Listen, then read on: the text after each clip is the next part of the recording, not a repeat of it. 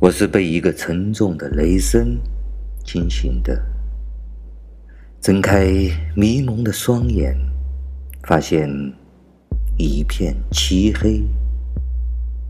往四周摸索，我才发觉我已经来到了黑暗的地狱。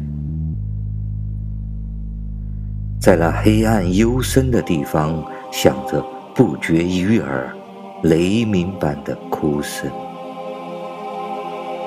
我伸出了双手，但我看不见我的手指，除了凄惨的哭叫声，回荡在这漆黑的地狱。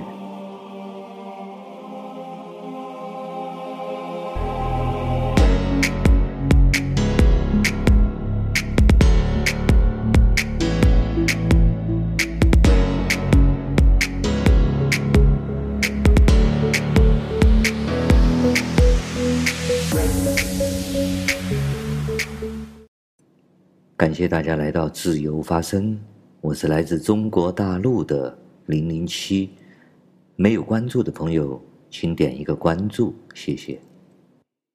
最近呢，有一些人提出一个观点，认为坏事呢都是中国共产党干的，而中国人都是非常友好善良的，所以说他们提出来要求别人要区分中共和中国人。就说不能把我们等同，也不能把我们画成一起。你可以批评中共，但是你绝对不能批评中国人。中国人永远都是好的，坏的都是那些小撮的共产党。其实呢，从逻辑上来说呢，是不值一驳的。但这里面呢，还是有一些误区啊，我还是想给大家讲一讲。首先呢，如果从法律的角度上来说呢，每一个人他都有每一个人的承担和责任，当然都是就事论事的，不可以泛指这个族群或者一个国家，或者是所有的人，这个当然是不准确的，也是不符合法律的。也就是说，你任何一个人，不管他是好人也好，坏人也好，不管他是中国人也好，美国人也好，他。从个体从法律的角度上来说，他这一个人如果违背了法律，做做了出了一些违背道德法律的事情，我们批评的永远都是这件事情或者这一个人的就事论事的，对不对？但作为一些评论人士，比如说像我呢。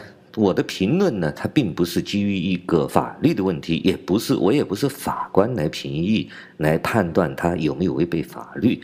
我们这些评论呢，是基于一种价值观，基于一种文化现象，或者是一些群体的一些运行轨迹。从科学上来说，是一种物理性的分析啊。尤其是在中国这种集体主义比较强的国家来说呢。因为我们的个个体的行为非常的少，一般都是集体行为，所以说我们可以根据这种集体的行为轨迹呢，判定出他这个是不是会跳下悬崖，他是不是会掉掉一个掉在一个坑里面去，我们做出一种警醒或者做出一些预警，所谓的吹一个哨子。在我看来，不管是鲁迅还是博洋，他们都是我们这个族群的吹哨人。好，我们来看看这个疫情全球爆发以来，我们中国人做了什么。首先，在二月份的时候，海中国海关统计，在一月二十四日至二月二十九日这一个月时间之内，全国海关共收到防疫的防护物资二十四点六亿件啊，价值八十二亿元；防护用品二十四亿件，主要是口罩。二十亿只防护服，两千五百三十八万件。这个时候呢，是全世界都在帮助中国。虽然我们大家都知道，中国的口罩和防护用品的生产占了全球的百分之五十多，但是这个时候呢，全世界人民没有想这些别的了，也没有想他们自己会不会有危险，还是依然的把这些防护用品和口罩寄回了中国。但是接下来从三月份开始全球大爆发之后呢，所有的国家都发现他们自己的口罩、防护服完全都没有了，不够用了。但我们有没有反馈这个世界，有没有帮助别人呢？当然是有的。我们看看是怎么帮助的啊。首先，在欧洲发现了中国大量的劣质口罩啊，无论是荷兰、意大利、捷克等这些国家，都发现中国的这个口罩质量不佳，而且完全起不到这个防护的作用。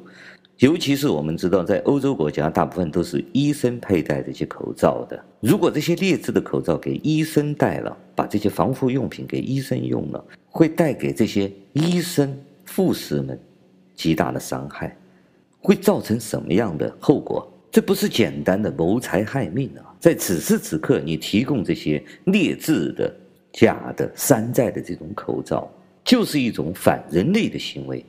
当然，我们中国人已经习以为常了。为什么我们的毒疫苗、我们的毒奶粉、我们的三聚氰胺，我们这些东西还少了吗？我们简直是司空见惯的，在我们中国的这个生态环境之中，这些都是非常普遍的现象。甚至还有一些口罩厂的老板故意把那个口罩弄得很脏，擦一下脚。为什么？因为我们中国的宣传机构给他们宣传几十年如一日的宣传，都是美帝，外国人都是坏蛋。这个时候他们有了灾难，我们当然是应该趁火打劫，顺道往那个井里面丢石头嘛。甚至还有一个做测测体温的仪器的这个一个厂家的老板，他说我就要做一些假的测温仪，让他们不知道他们有病了，然后就让他们死绝。会发出这样的言论的，我们自己可以思考一下，到底是我们的这个族群的文化问题呢，还是我们中国人的问题呢，还是中国共产党的问题？好，我们接着来看我们中国人的表现啊。澳大利亚呢，有一个连锁的医院，很大型的连锁医院，被一个中国的商人去把它购买了。购买了之后呢，在这个危机的关头啊，现在这个大流行病爆发的时候呢。这个老板呢，停业了，把这个医院停业了，而且炒掉了这个医院里面的医生和护士。为什么？他认为澳澳大利亚政府要给我拿多一点钱，我再开业。就事论事来说，中国这个医院的老板呢，不仅丧失了人类的良知和道德底线，他还应该违反了法律。对此呢，我们是不是否可以进行道德上的谴责？还有支持澳大利亚呢，用法律去制止这些行为。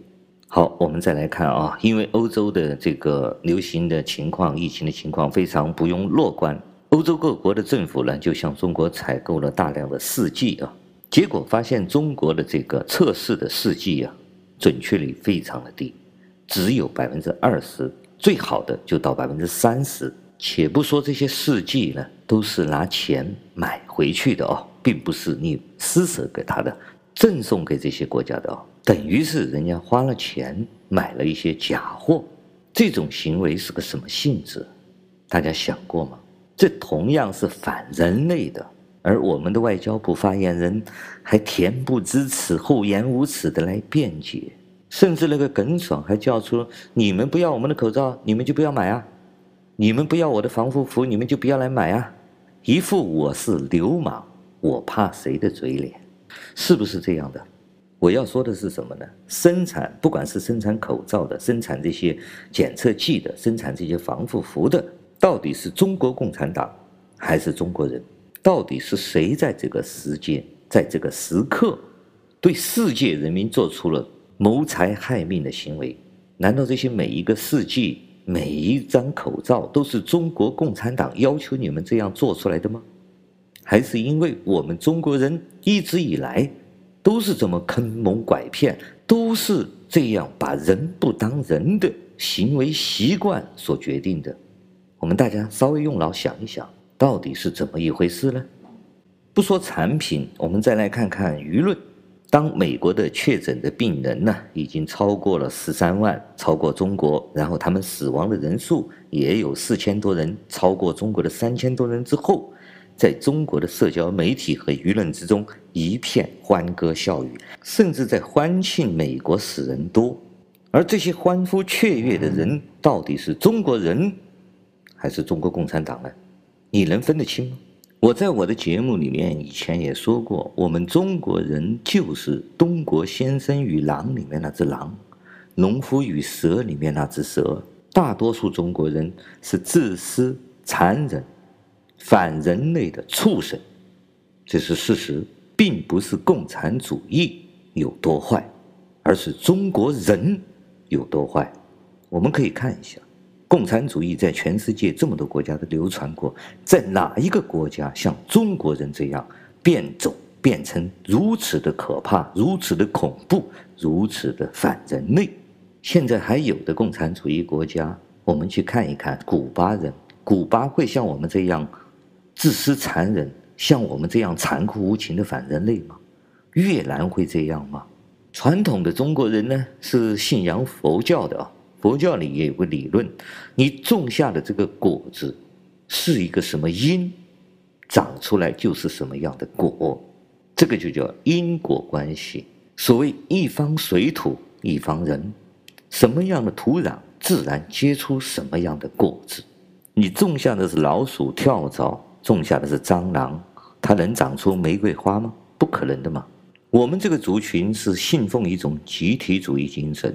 从来没有个人的人格尊严，我们没有诞生过个人的人性，所以说我们做了任何的坏事、任何的错事，我们从来不会认错的。比如说文革的时候，你把你的老师打死了，你把你的父母举报了，你会毫不犹豫地说这个是因为毛泽东的坏。